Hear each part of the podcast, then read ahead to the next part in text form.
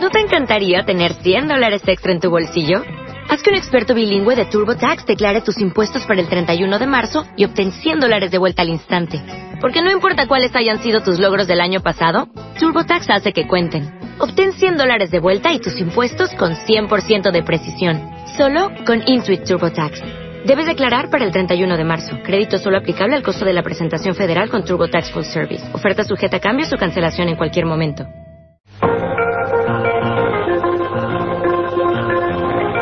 Milenio 3, en la cadena Ser, con Iker Jiménez.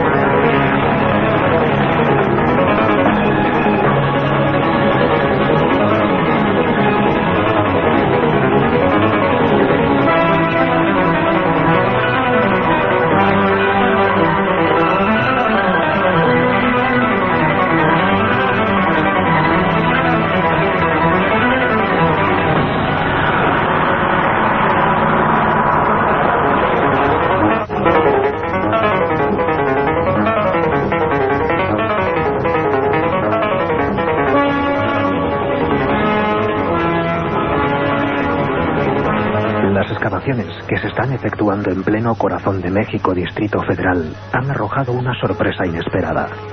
Bajo los suelos que separan el Palacio Presidencial y la Catedral han empezado a surgir miles de cráneos y piezas óseas. Son sacrificados de tiempos remotos.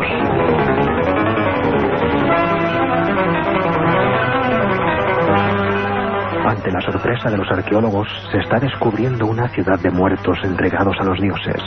Restos de una cultura que aniquilaba a hombres, mujeres y niños en ceremonias que duraban días enteros. Rituales en honor de misteriosas divinidades de aspecto aterrador.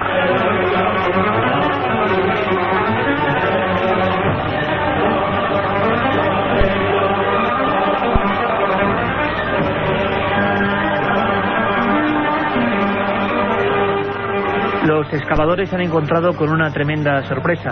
Imaginaos la escena. Una especie de catacumba justo entre la catedral y el palacio presidencial y bajo las losas un hueco oscuro. Centenares de cadáveres, muchos de ellos, según los expertos, entre 4 y 6 años. Perfectamente bien conservados por las condiciones climáticas de esta especie de gruta subterránea. Y sobre todos ellos, erigiéndose una talla de madera. Es el dios Micantecutli. Posee dedos en forma de garras. La cabeza está llena de pequeños agujeros y tiene el hígado colgando. Los ojos no se ven, o mejor dicho, están recubiertos de la propia piel del rostro.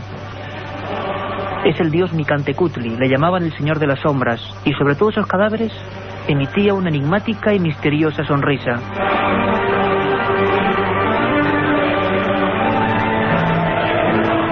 Otra realidad. Milenio 3, en la cadena Ser.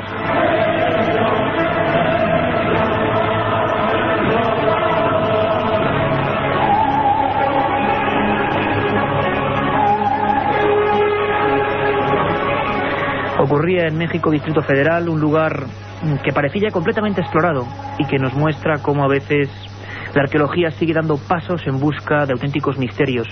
Lo repito en muchas ocasiones, Milenio 3 no es un programa mm, de concepto paranormal clásico. Hay muchas cosas que nos inquietan, a veces están en la historia y en el presente, como ahora mismo. Vangelis hizo esa música que escuchábamos terrible con tambores en honor o acordándose de los sacrificios de la cultura azteca. Y es que esta cultura ha vuelto a emerger con una exposición, dicen que la más importante del mundo en Berlín. Allí se muestran figuras, ídolos de muerte, extraños dioses. Los aztecas dicen que fueron los mayores sacrificadores de la historia. Y la verdad es que tiene relación con lo que íbamos a contar. Desgraciadamente las noticias nos van a llevar hasta México. Y quizá también siguiendo la senda de personas que siguen sacrificando a seres humanos. Es la incomprensión, en el fondo, ayer y hoy, de nuestra propia mente.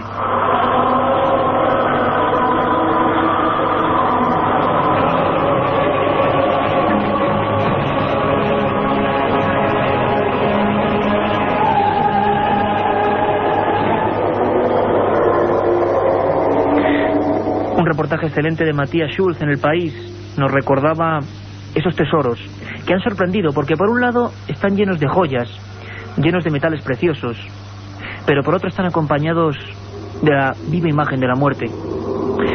Chávez Valderas, una de las arqueólogas de las 30 que están investigando el asunto, aseguraba eso.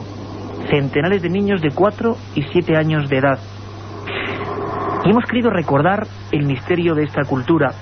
Grandes astrónomos tenían entre ellos. Gobernaron prácticamente toda América durante 200 años, con unos conocimientos astronómicos que dicen algunos no han sido superados. Hay restos que encontraron los españoles de incluso misteriosas y milimétricas operaciones oculares.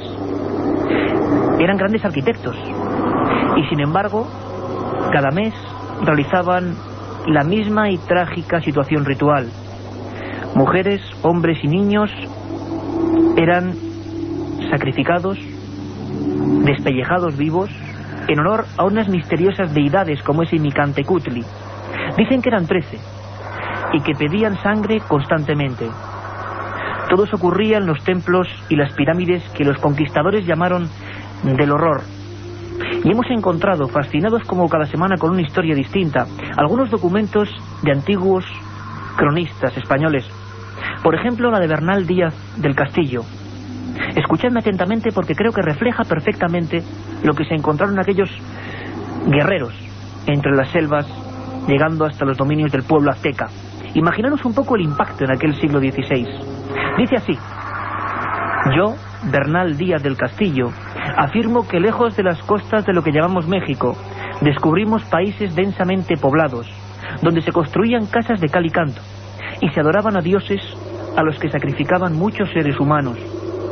Había una placeta donde ponían a los, tristes indios para sacrificar, rodeados de malas figuras y de la mucha sangre derramada aquel día. Vimos cosas tan admirables y terribles al mismo tiempo que hoy no sabemos distinguir si eran sueño o realidad. Y muchas crónicas como esa nos hablan de una cultura enigmática que ahora ha vuelto a dar un giro a lo que se conocía sobre ella. Se decía que, como en el caso, por ejemplo, de los cartagineses, eran ficticios aquellos masivos rituales. Y de repente, esos 30 investigadores arqueológicos, he de decir que este equipo y sobre todo nuestra compañera Katia Rocha ha contactado con muchos de ellos y la respuesta ha sido silencio. No querían hablar ni decir una sola palabra de lo que se estaba encontrando. Y la impresión, por el reportaje de Matías Schulz, es que es grave. Esos ídolos, ídolos de muerte, ídolos extraños, se encontraban rodeados de centenares y quizás si excavamos un poco más, miles de sacrificados. Por cierto, esto es Milenio 3, estamos aquí en la cadena SER, el mejor equipo como siempre, Carlos Barroso, Katia Rocha, Carmen Porter, buenas noches. Buenas noches, Iker. Vuestro amigo Iker Jiménez y el maestro Antonio Bravo en la nave del misterio. La otra realidad, Milenio 3, en la cadena SER.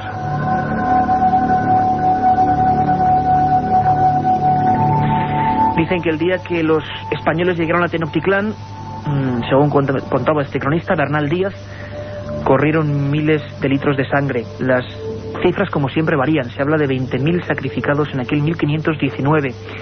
¿Cómo es posible este contraste entre estos hombres tan refinados para algunas ciencias, para la astronomía, para los calendarios, para la matemática, y que sin embargo estuvieran sujetos a unos personajes que son muy importantes, lo veréis, para la historia que esta noche vamos a, a indagar en vivo? Los sacerdotes astrónomos, a pesar de que todo se regía por clanes, estos sacerdotes astrónomos parece que regían toda la vida de los aztecas. Y parece también que administraban ciertas drogas. La seta de Tenochtitlán era una de ellas. Y que los verdugos, hombres importantes de clanes familiares, mataban, despellejaban, decapitaban en ese estado de éxtasis en el que veían a sus peores demonios convertidos en realidad. Era un mundo extraño y hostil que se perdió. En apenas 100 años, tres pestes acabaron con esa extraña, enigmática cultura que hoy vuelve con esos huesos a hacerse presente, los aztecas. Y antes de conectar con la cruda realidad que nos vuelve a hablar de sacrificios, quizá de personas, una hipótesis curiosa y tremenda y extraña, que es que hay seguidores de algunas culturas, ha ocurrido también en Perú, que dicen que quieren, bueno, recobrar aquel espíritu misterioso y sangriento, por supuesto, y están haciendo fechorías en algunos puntos de México. Vamos a viajar dentro de muy poco a Ciudad Juárez, porque se ha convertido sin duda en el desierto de la muerte. Y están apareciendo personas, sobre todo mujeres, o casi siempre mujeres, con los mismos símbolos y síntomas que cuando eran sacrificadas en el siglo XVI en aquellos templos. Y antes de nada, siempre buscando un poco de conocimiento, queremos hablar con este buen amigo, miembro de este equipo y director de la revista, la prestigiosa revista de arqueología, Nacho Ares. Nacho, buenas noches, amigo. Buenas noches, ¿cómo estáis? Nacho, una pregunta. Hablábamos de estos descubrimientos, de esta magnífica exposición de Berlín. La verdad es que la fotografía que tenemos aquí del dios Micantecutli, con esas garras, esa sonrisa, da miedo. Eh, ¿Por qué se sacrificaban los aztecas? ¿O se sabe o se ha intentado estudiar eh, de dónde surge esto? ¿Había otras culturas que sacrificaban de esa misma forma antes que ellos? Hombre, la, la, exposición que ahora mismo está en Berlín, yo tuve la suerte de verla en Londres hace tres meses, creo que fue en, bueno, en febrero o en marzo, cuando precisamente me desplacé única y exclusivamente para verlo, ¿no? En, en Piccadilly Circus. Y la verdad es que es bastante impresionante, ¿no? Conocer de cerca eh, estas divinidades tan terroríficas, como ahora mencionabas, y que en muchos casos la falta de documentación, la falta de textos, es lo que hace a los investigadores especular un poco sobre la posible naturaleza de estos sacrificios humanos. Eh, antes mencionabas un poco, yo creo que dabas la, la clave en algún sentido, en que los aztecas tenían eh, bueno, una serie de conocimientos muy, muy claros en lo que era la astronomía, por ejemplo, ¿no? Y eso es lo que ha llevado a muchos investigadores a pensar que precisamente estos sacrificios, en donde, bueno, pues había auténticas orgías de sangre, precisamente estaban destinados a eso, a alimentar a sus divinidades solares de tal manera que ellos como entendedores de que precisamente la fuerza del sol, la luz del sol era lo que les hacía vivir día a día no solamente al ser humano sino a la naturaleza, pues de esa forma a través de esos sacrificios la civilización, en este caso azteca, pudiera seguir viviendo continuamente. Es curioso, Nacho, porque tenemos noticias a raíz de esta mm, interesantísima exposición, que desde luego ojalá venga en algún momento a España, de que hay documentos, claro, se conocía solo por los códices, y ahora tenemos las estatuas, las figuras y sobre todo los muertos. Eh, pero se decía incluso que se metía tengo que advertir que el programa, sobre todo a partir de un cierto instante, cuando empecemos a hablar de Ciudad Juárez, va a ser muy duro. Tengo que decirlo, no es ninguna trama para que estén ustedes o estéis vosotros pegados al receptor. Va a ser un programa duro y creo que es lógico porque sabemos que hay mucha gente joven que sigue Milenio 3 y entre lo duro está la descripción de lo que hacían, por ejemplo, los aztecas. Se llenaban barreños de sangre, incluso se regaban los campos y el maíz con esta sangre. Eh, Nacho, las culturas más importantes, conocemos algunas eh, que han hecho sacrificios, alguna por ejemplo propia de la península ibérica o no tan conocidas como las de las de América. Hombre, lo que es en Europa y en, y en, la península ibérica, algunos de los enterramientos neolíticos o incluso mucho más antiguos sí que han aparecido en algunos casos enterramientos incluso en Stonehenge eh, que se ha especulado con la posibilidad de que sean sacrificios humanos. ¿no? Lo que pasa que, bueno, en, en, muchos casos no solamente la falta lógica de documentación, porque en esta época es lógico que no había ni siquiera escritura, pero la falta de, y sobre todo los problemas que plantean los estudios arqueológicos de la cultura material que aparece en estos lugares es quizás lanzarse un poco a la, a la imaginación o intentar encontrar eh, bueno, una justificación como sacrificios humanos de esos enterramientos.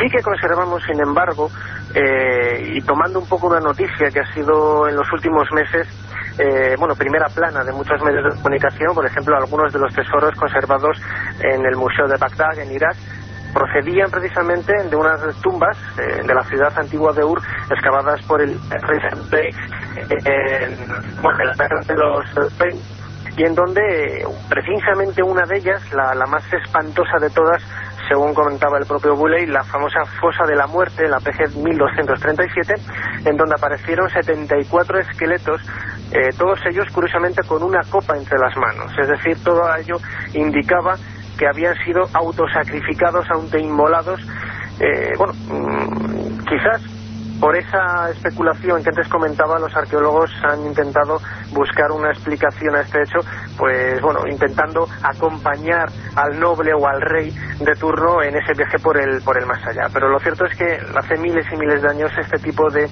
de, tradiciones eran, estaban muy extendidas a lo largo del planeta y quizás la no existencia, por lo menos conocida en el continente europeo, es lo que tanto espantó a los europeos, a los españoles cuando llegaron en el 16 y se expandieron por, por toda América. Efectivamente debe ser así, imaginábamos ahora esas escenas, hablaban los cronistas de esos sacerdotes astronómicos que con máscaras rígidas, imitando a los demonios de su, de su Olimpo, eh, lanzaban incluso con cerbatanas mientras eh, las personas eran eh, despellejadas, bueno, escenas absolutamente increíbles y que no corresponden con esa otra, ese otro lado de sofisticación cultural. Ahí está el enigma, el misterio de por qué el ser humano y algunas culturas han matado, se han matado o han sacrificado durante siglos. Quizá tenga algo que ver o quizá esté en la genética, no lo sabemos, no queremos siquiera barruntarlo, pero algo está pasando porque en algunos lugares y en algunos lugares de América, teníamos hace poco la noticia terrible que hoy recordaremos de José Tomás Reina Rincón en Perú, parece que vuelve a ver envuelto en un sinfín de cosas, en tráfico de órganos, en supuestos rituales, incluso se habla de snuff movies, un montón de cosas que vamos a entender por qué ha ocurrido todo ello concentrado en una localidad muy concreta de México, curiosamente muy cerca, o en la misma tierra donde vivieron los aztecas, y esto nos sirve para entrar en materia, es decir, todos los problemas y enigmas que ahora nos encontramos no son realmente de ahora, sino llevan mucho tiempo entre nosotros y hoy lo vamos a comprender. Nacho, compañero, un abrazo muy fuerte y gracias. Un abrazo para todos. La otra realidad. Milenio 3, en la cadena SER. Y dice Carmen Porter, compañera, el tema de Ciudad Juárez ha sido mm, escalofriante. Mm, nosotros la verdad es que nos llamó mucho la atención, volvíamos de, del vuelo de La Coruña, cuando hacíamos el programa para todos los amigos en el Castillo de Santa Cruz. Y el país semanal y el país dominical curiosamente coincidían en dos artículos, uno de Matías Schulz sobre este hallazgo de ese mundo sombrío y sangriento de los aztecas, pero al mismo tiempo una periodista que iba a estar aquí con nosotros, Judith Torrea Oiz, que vive en la frontera entre México y Estados Unidos, nos hablaba de el desierto de la muerte y las muertes en la frontera. Algo espectacular porque seguimos hablando, y lo vamos a ver hoy, de sacrificios en pleno siglo XXI. Carmen, teníamos noticias de EFE, de que repentinamente había planes para mejorar la seguridad. Eh, en estos últimos días hablamos de 22 y 23 de julio y de repente que nos encontramos, es decir, los teletipos que, nos dicen prácticamente antes de ayer. Pues F el día 23 de julio decía, aparecen cadáveres de tres mujeres ejecutadas en Ciudad Juárez. Después de los planes de las autoridades mexicanas para detener estos crímenes, aún así, después de esos planes de seguridad, se han vuelto a cometer este tipo de crímenes. Hablábamos además con varias personas que luego conoceremos, como Esther, que es una persona que ha abierto allí la Casa Amiga para ayudar a todas estas familias, las familias de las desaparecidas y de las víctimas, y nos decía que es tremendo que cada día aparecen más mujeres muertas, muchas de ellas, la mayoría mutiladas. Mutiladas, sacrificadas, con extrañas simbologías. Está ocurriendo en un desierto muy concreto entre la frontera de Estados Unidos y México. Ciudad Juárez, un millón y medio de habitantes, un lugar problemático, pero con cierta parece impunidad para el crimen eh, esto ha hecho que las estadísticas vayan aumentando alarmantemente. Se habla de 300 mujeres muertas desde 1993 y 4.000 desaparecidas. Ahí está el dato. Y hemos intentado este equipo hacer una investigación policial y por supuesto misteriosa. ¿Qué mayor misterio que, como decía ayer, nuestro hermano, el ser humano, esté matándose de esta forma y esté reivindicando extrañas cosas mutilando de la forma que vamos a ver a las mujeres. Em, curiosamente hemos anunciado durante esta semana este programa y el telediario, la primera edición del telediario ayer, retocaba el asunto, hablando de los planes para frenar esta ola de violencia y ya expertos empezaban a hablar de los misterios que hay detrás de las matanzas múltiples en Ciudad Juárez. Una historia digna de terror, digna de un Stephen King, eh, digna de la ciencia ficción, pero brutalmente real. Por eso aviso porque este programa por supuesto es apto para todos los públicos, pero os aseguro que hoy es un programa duro, tan duro como la vida, y por eso tenemos que contarlo. Vámonos a Ciudad Juárez.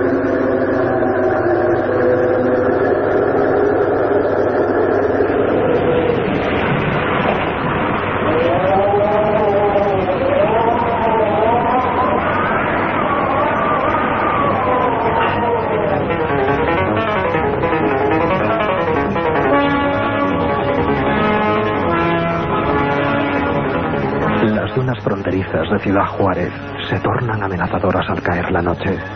Nadie sabe quién está sacrificando a las mujeres cada semana, quién las desmembra y las entierra en fosas comunes cubiertas por la arena.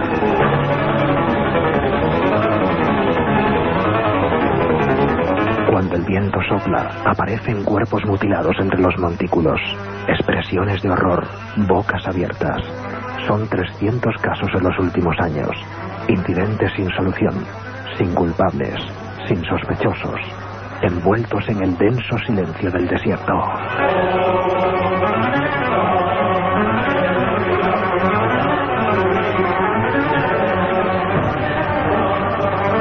Un viaje en busca del misterio.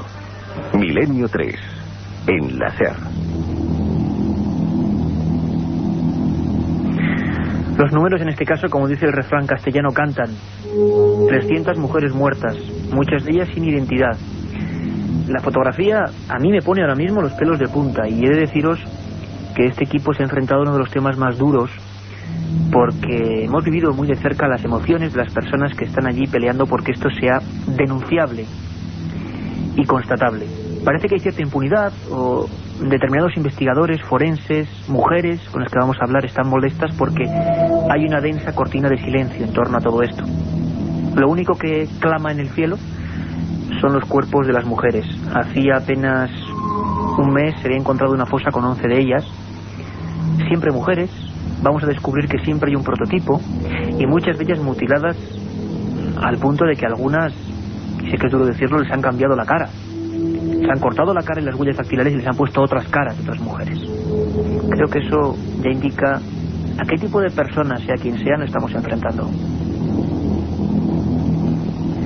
Hemos conocido, y además le mandamos un abrazo grandísimo, a una persona valiente, a una periodista muy valiente. Se llama Judith Torrea hoy, es una navarra que lleva cinco años viviendo en la frontera entre Estados Unidos y México y que se enamoró y a la vez se conmovió con la historia de los cuerpos de Ciudad Juárez.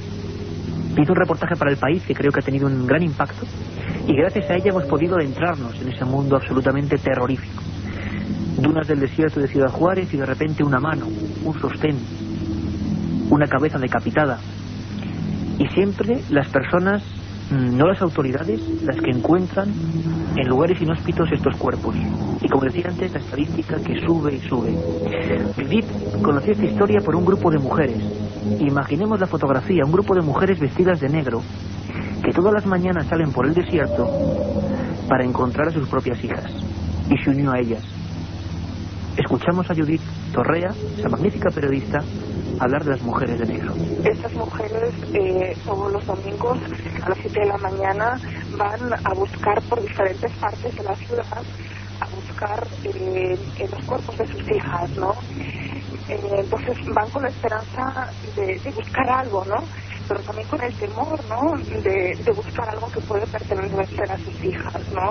Es decir, te, va, te vas a dar cuenta que de todos los cuerpos y osamentas que se han descubierto, ninguna ha sido descubierta por las autoridades, ha sido descubierta por eh, diferentes grupos, por diferentes personas que pasaban por ese lugar y vieron eh, unos huesos, nunca por las autoridades.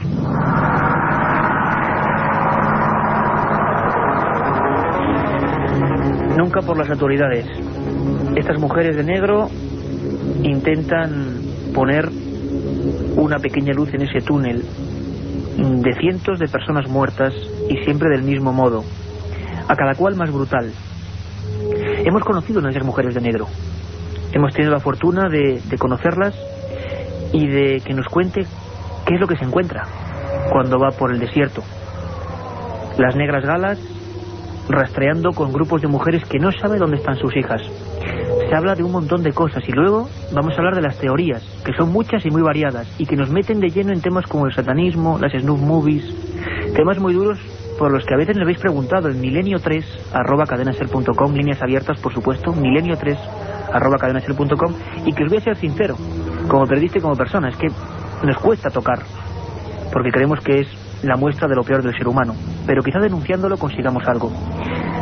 Alguien, quizá la fría y macabra sombra del dios Micantecutli, está avanzando por Ciudad Juárez, envuelto y enmascarado en no sabemos qué. Así nos cuenta Esther Chávez Cano, una de esas mujeres, lo que se ha llegado a encontrar. Las chicas, eh, las jovencitas que aparecen muertas, se encuentran en terrenos baldíos, en el desierto, en zonas muy alejadas y son muy jóvenes y son violadas, son torturadas, en muchos casos mutiladas y esto es diferente a otro tipo de crimen. Eh, se les eh, cercena el seno derecho y abordeas el pezón izquierdo, que eso es brutal, ¿no? Y aparentemente esto se los hacen en vida. Estos son actos eh, que no hay palabras para describir esa brutalidad, esa inhumanización. No, no, yo no sé cómo las madres de estas criaturas pueden seguir viviendo recordando las últimas horas de angustia de sus hijas, ¿no? Yo creo que la muerte fue la salvación para ellas para descansar. Un viaje en busca del misterio. Milenio 3, en la. 1937. 200 personas mueren trágicamente en el santuario de la Virgen de la Cabeza. 1971 aparece el fenómeno de las caras de Belmez. 2003. ¿Qué relación existe entre estos dos episodios? Descúbrelo en Tumbas sin nombre. Un apasionante libro de Iker Jiménez y Luis Mariano Fernández. Una tragedia, un misterio, una investigación. Editado por Editorial Edad.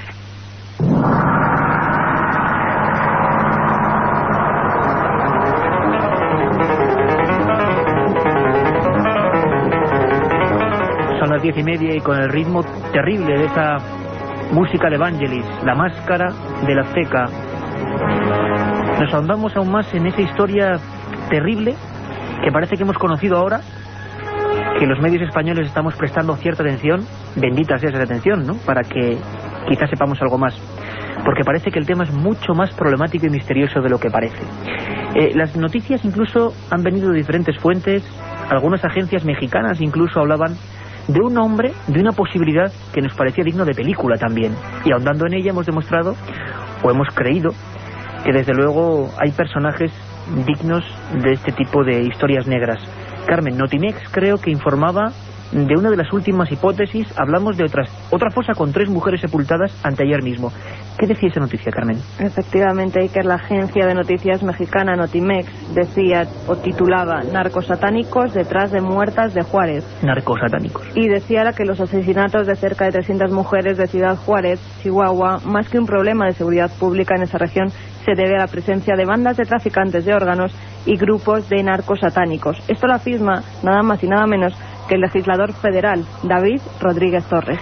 Legislador federal en Ciudad Juárez, narcosatánicos. Y nosotros como somos un equipo de personas que no sabemos, que aprendemos con vosotros cada semana, hemos querido saber qué es eso de los narcosatánicos.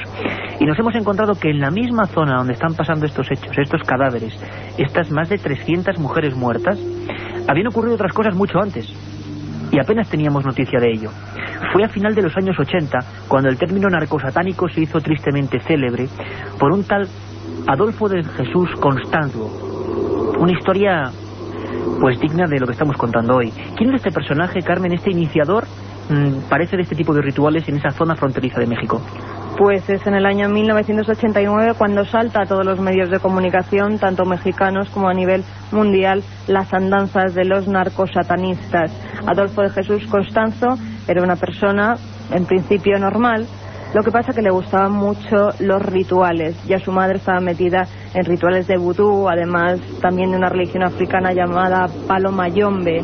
Según las noticias publicadas en la prensa, él era el líder de una especie de secta que se dedicaba a asesinar a personas. La mayoría de ellos, en este caso Iker, eran hombres. Hombres, a diferencia de lo que está pasando en Ciudad Juárez ahora, ¿no? Efectivamente. Su banda además se dedicaba a transportar marihuana y creía que estaba realizando este tipo de rituales protegidos de todo peligro y que eran invulnerables. Lo hacían para protegerse. Exactamente. O sea, como para que los dioses del infierno en este caso le fueran propicios, ¿no? Él creía que era Satanás quien los ayudaba, quien paraba esas balas contra los que disparaba la policía, él los disparaba y algunas veces no les daba y entonces rendían todavía eh, más honores a ese Satán al que ellos adoraban. Parece incluso que esa película Perdida Durango, que todos tenemos ahora en mente, eh, generalmente interpretada por Bardem, representaban de una forma casi dulcificada a este narcosatánico Constanzo, eh, que incluso llenaba barricas enteras con lo que llamaban sopa infernal, ¿no, Carmen? Y las recetas como para no contarla.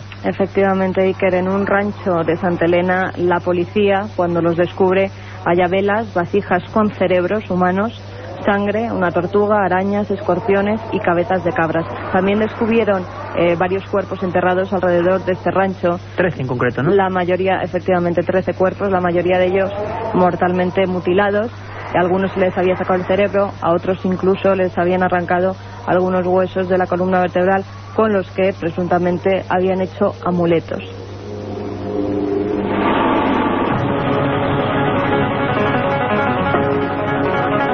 Es la historia primitiva de lo que quizá explique mm, los sucesos o lo que quizá ponga por lo menos un argumento de peso para intentar comprender lo que está pasando en esa frontera. Judith Torrea, la periodista que hizo ese reportaje para el país, ahonda un poco más en lo que se está encontrando e incluso nos alarma porque dice que la autoridad, la autoridad mexicana de la zona apenas hace nada, que incluso se inventan chivos expiatorios, eh, personas dicen ellos siempre sus palabras pobres, que son culpados y los crímenes continúan. Bueno, una historia tremenda que nos contaba así. Son personas eh, que aparecen eh, no enterradas ni se molestan, ¿no?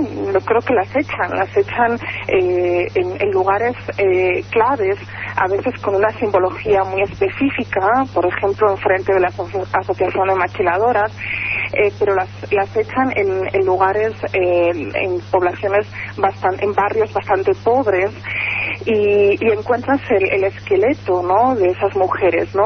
Lo que más llama la atención es que las autoridades enseguida dan un nombre a esos huesos, a ese esqueleto, ¿no? Sin realizar ningún tipo de pruebas científicas como un DNA, ¿no? Que es la, la prueba más, ah, más fiable, ¿no?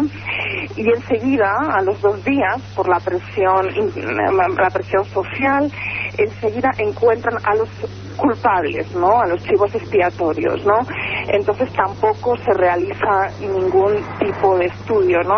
¿Cómo es posible realizar eh, enseguida encontrar a los culpables, encontrar los nombres de un esqueleto sin hacer ningún examen científico, ¿no?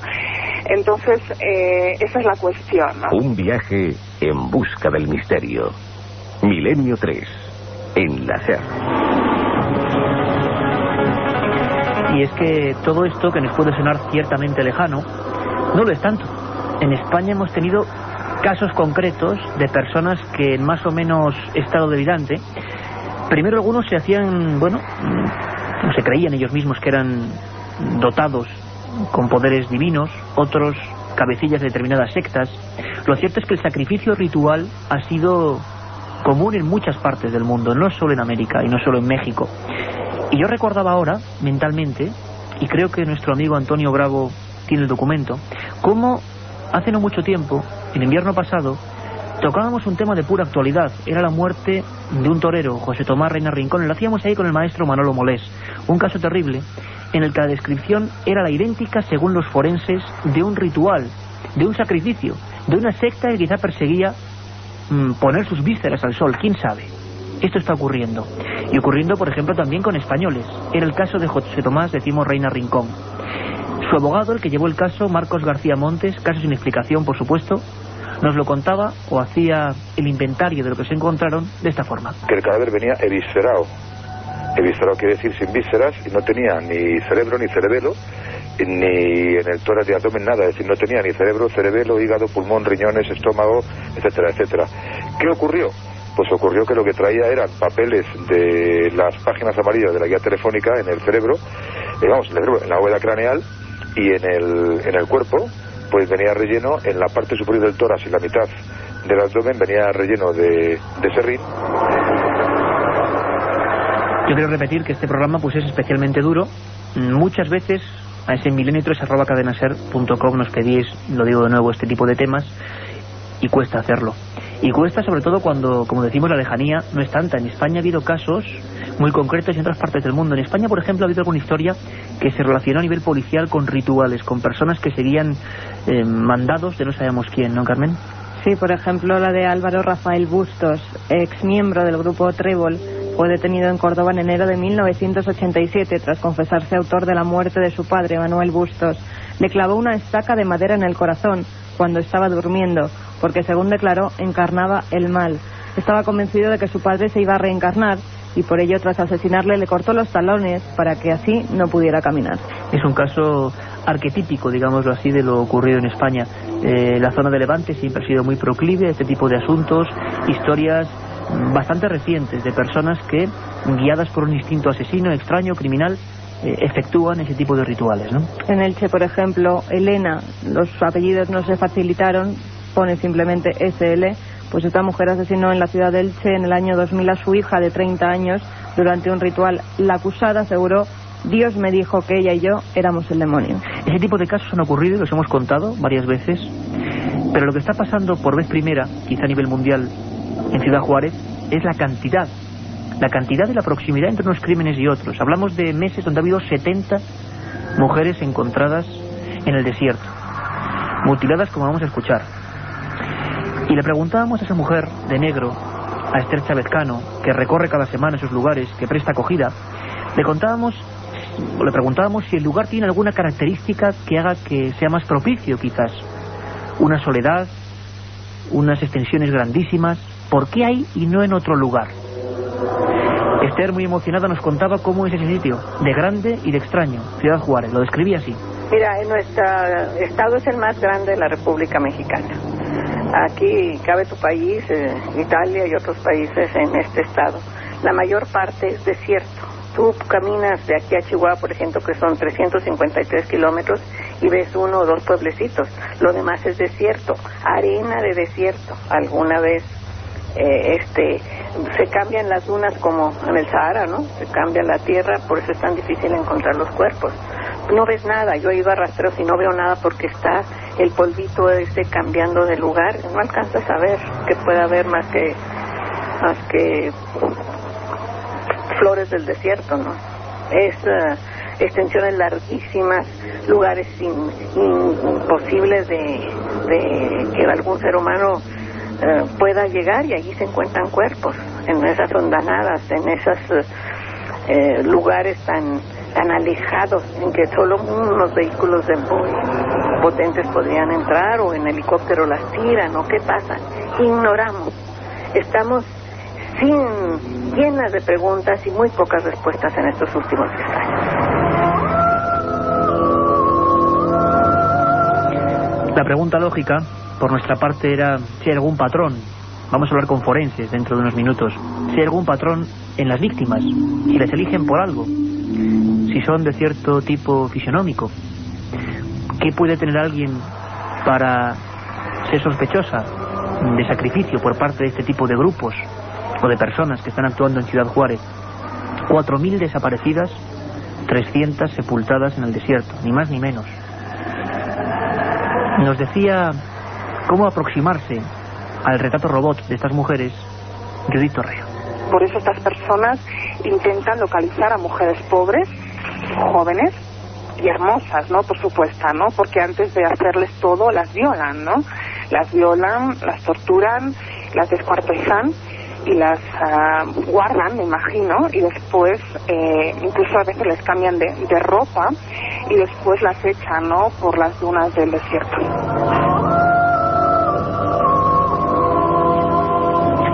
Y es que son muchas las teorías que penden de un hilo. ¿Qué está pasando en Ciudad Juárez?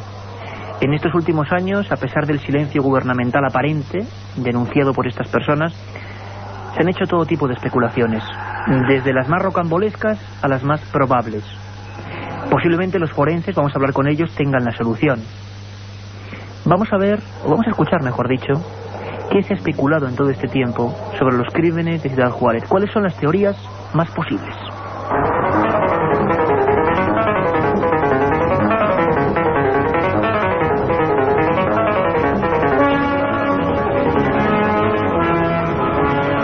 Tráfico de órganos sectas satánicas, grupos de adoradores del sol que pretenden el regreso a tiempos de esplendor, asesinos en serie. Las hipótesis para explicar lo que está ocurriendo en Ciudad Juárez son muchas, pero ninguna de momento se puede probar. En los últimos tiempos, la opinión popular ha agregado otra posibilidad macabra, las snap movies, grabaciones de muertes reales para su posterior comercialización a través de oscuras redes clandestinas.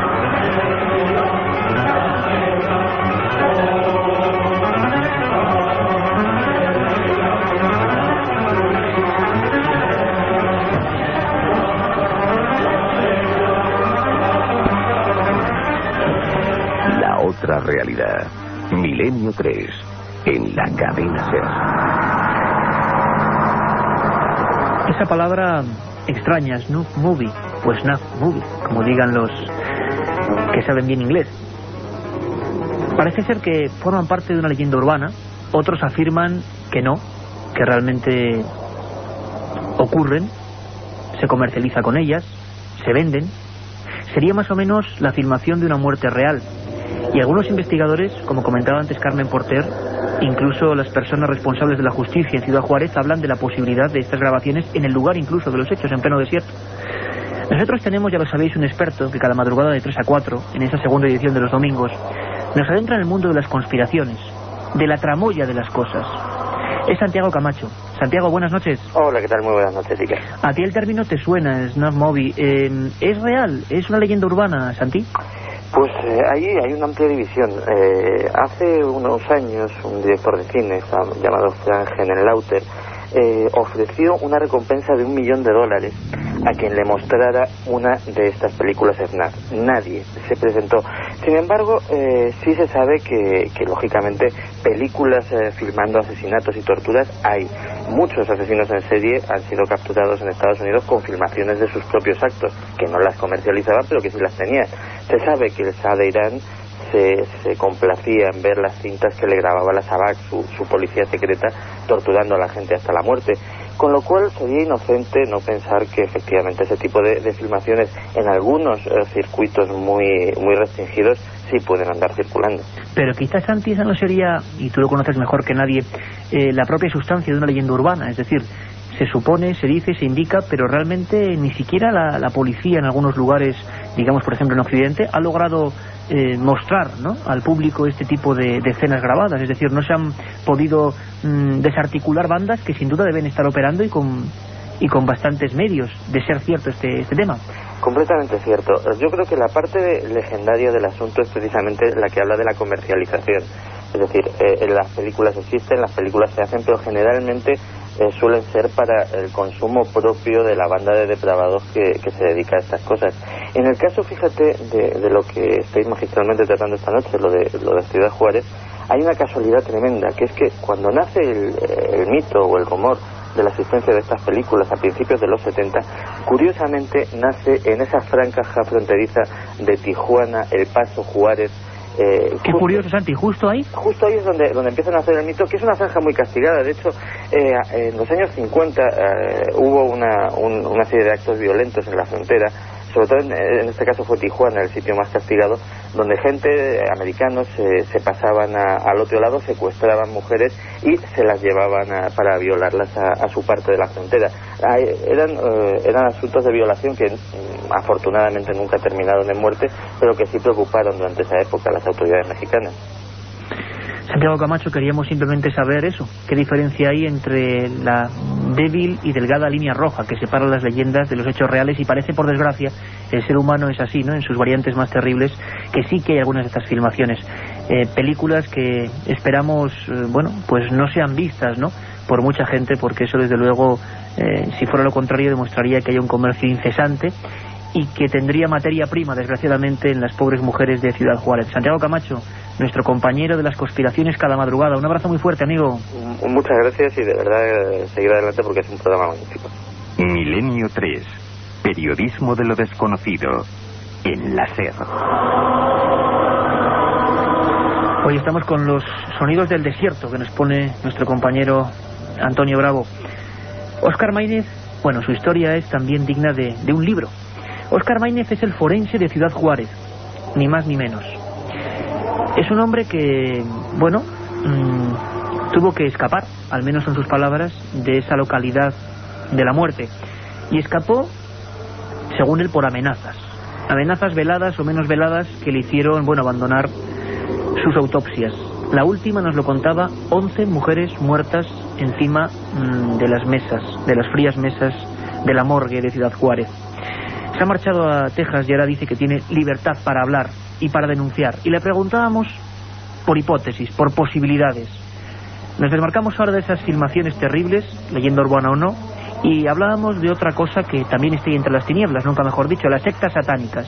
Esta es la voz, así nos hablaba Oscar Maínez, forense ni más ni menos de este lugar, Ciudad Juárez. Otra hipótesis que se maneja es el, el, las sectas satánicas. Sin embargo, bueno, si ves la casuística, que obviamente no hay un manual de sectas satánicas, pero en la casuística, cuando hablas de sectas satánicas, parte del ritual es deshacerse la evidencia. O sea, cuando tenemos sectas satánicas jamás encontramos, más que por casualidades, de los cuerpos que son sacrificados. En este caso hay mucha evidencia ahí, no hay la simbología tampoco, pero bueno, no, no, no estoy casado con ninguna hipótesis, no, hay que, hay que investigar. O sea, todas las hipótesis son válidas mientras no se investiga. yo creo que estamos ante un caso de, del, del, del, este, homicida serial, ¿sí? del, del, crimen, criminal sexual psicopático. ¿sí? Eso no creo que, es algo que se da actualmente y yo creo que estamos aquí. Sí, sí se aprovecha la coyuntura, ¿sí? Ante la, la ausencia de autoridad, obviamente estas gentes andan caminando como en su. Menuda frase, caminando como en su casa por esas duras del desierto de Ciudad Juárez, que afortunadamente, gracias yo creo que a la emisión de programas televisivos esta semana, o a este programa, pues estamos poniendo el grito en el cielo, para que al menos sea conocido. Podemos decir, sin ruborizarnos, que prácticamente hasta ahora mismo no conocíamos lo que pasaba en ese lugar donde están actuando los modernos sacamantecas.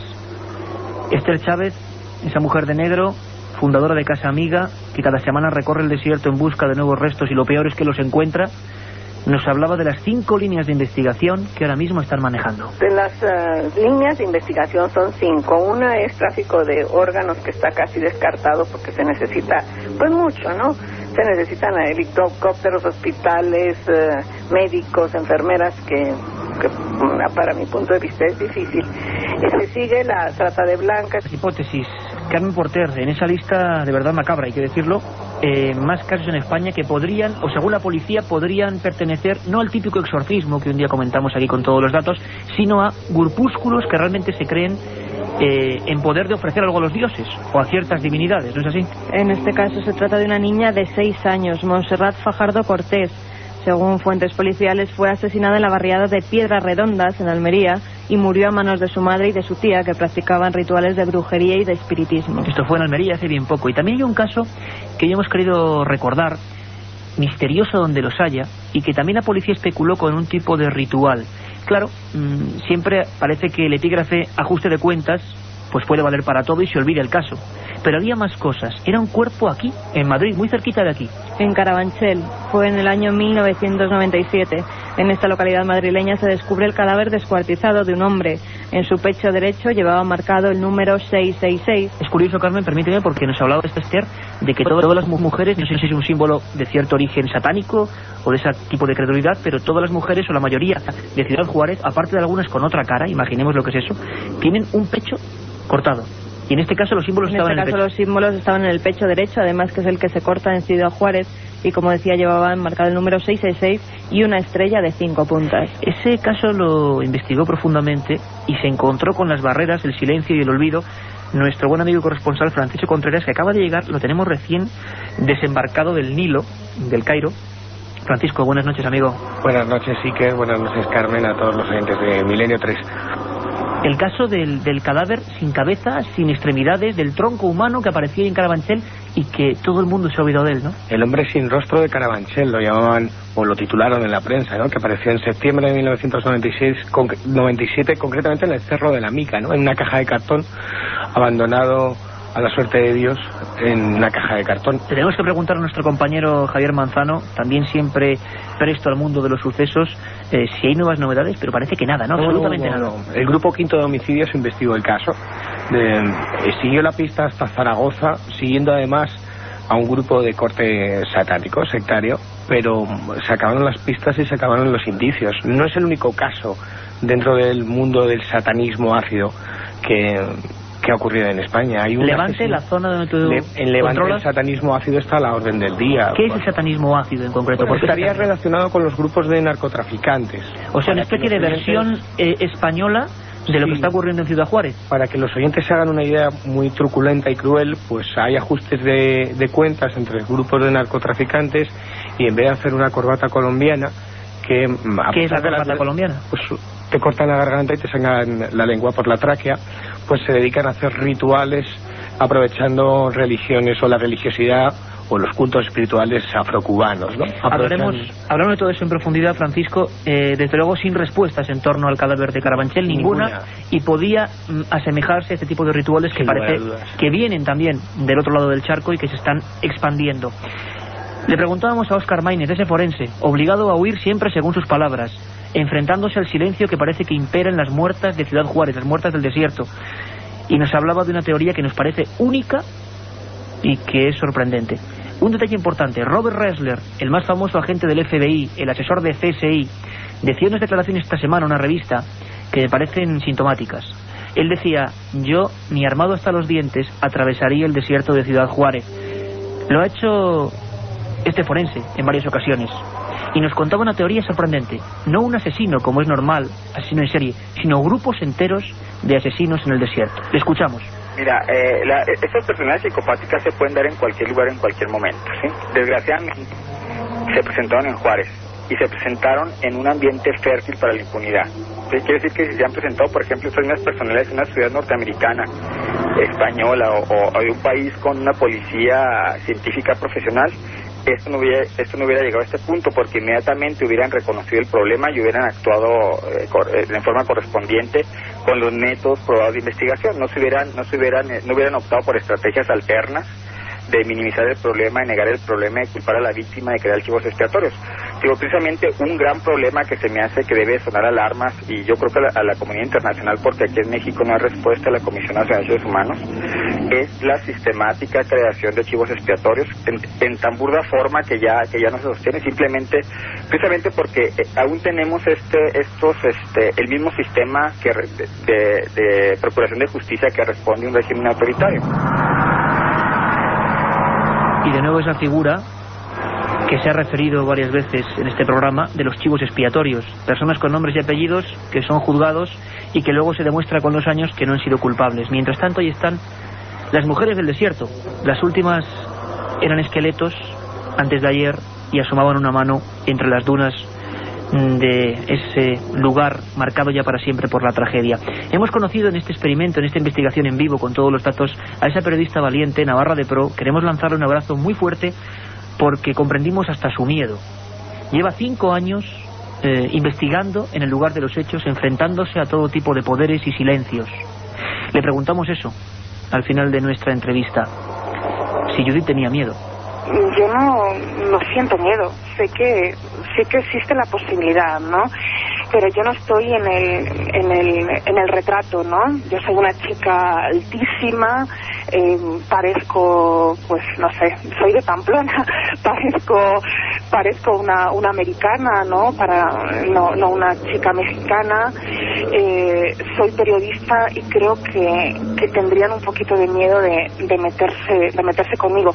Eso sí, eh, a mí me han fotografiado cuando he estado investigando, eh, cuando haces preguntas a las autoridades, eh, ese tipo de, de presión, ¿no? Saben realmente quién eres, ¿no? Y, y saben cómo localizarte, ¿no? Pero, pero no he sentido miedo. Decía que el periodismo le daba fuerza para eh, evitar ese miedo, ese miedo comprensible. 4.000 desaparecidas, 300 mujeres, todas morenas y guapas, en el desierto, mutiladas muchas de ellas, lo hemos vivido hoy, la mayoría con un solo seno, las que se encuentran con, con restos humanos encima de los restos óseos. Algo increíble, le damos un abrazo grandísimo a esta periodista que nos ha brindado una serie de contactos para hablar con mujeres del desierto y con los mismísimos forenses. De 3 a 4, Carmen, espero que un programa más amable que el de esta hora, ¿no? Como siempre, abierto a los oyentes en ese 900-100-800, un teléfono gratuito que a partir de las 3 de la madrugada estará activo para recibir todas vuestras llamadas. 900-100-800 y, como siempre, la vía mail milenio3 arroba cadenaser.com. Además, trataremos noticias como la sangre de San Pantaleón, que se ha vuelto a licuar. Sangre, pero por fortuna de otro tipo, ¿no? No derramada por pobres mujeres de Ciudad Juárez, sino sangre que se licúa eh, cada cierto tiempo y tendremos a nuestro amigo Francisco Contreras que ha seguido durante años. ¿eh? ¿Cuántos reportajes ha hecho Fran sobre esa historia? Y también la extraña y enigmática historia de ese andaluz que daba la vuelta al mundo, patrocinado por la Junta de Andalucía, que desapareció. Dicen que puede ser la malaria, pero desde luego sus últimos comunicados eran espantosos. Hablaba de seres que se le subían al casco del barco y desapareció desgraciadamente. También lanzaremos alguna forma de, búsqueda, ¿no? De, de, que intentar entre todos, vía Internet sobre todo, pues dar más información, desgraciadamente, sobre este accidente en el mar muchas más cosas y repetimos 900, 100, 800 de 3 a 4, ¿no? de 3 a 4 de la madrugada, líneas abiertas para los oyentes de Milenio 3. Y yo espero desde luego que los próximos temas sean más agradables. El misterio es así, no solo es misterio paranormal, sino también policial, arqueológico, histórico, todo aquí en Milenio 3, para los que no creemos solo las verdades oficiales. Os dejamos con nuestro amigo don Javier Manzano y los servicios informativos de la cadena SER.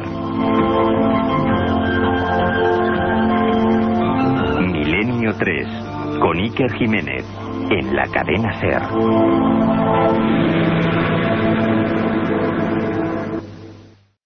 Waiting on a tax return? Hopefully it ends up in your hands.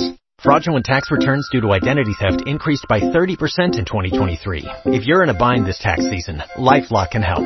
Our US-based restoration specialists are experts dedicated to helping solve your identity theft issues. And all LifeLock plans are backed by the Million Dollar Protection Package. So we'll reimburse you up to the limits of your plan if you lose money due to identity theft. Help protect your information this tax season with LifeLock. Save up to 25% your first year at LifeLock.com slash aware.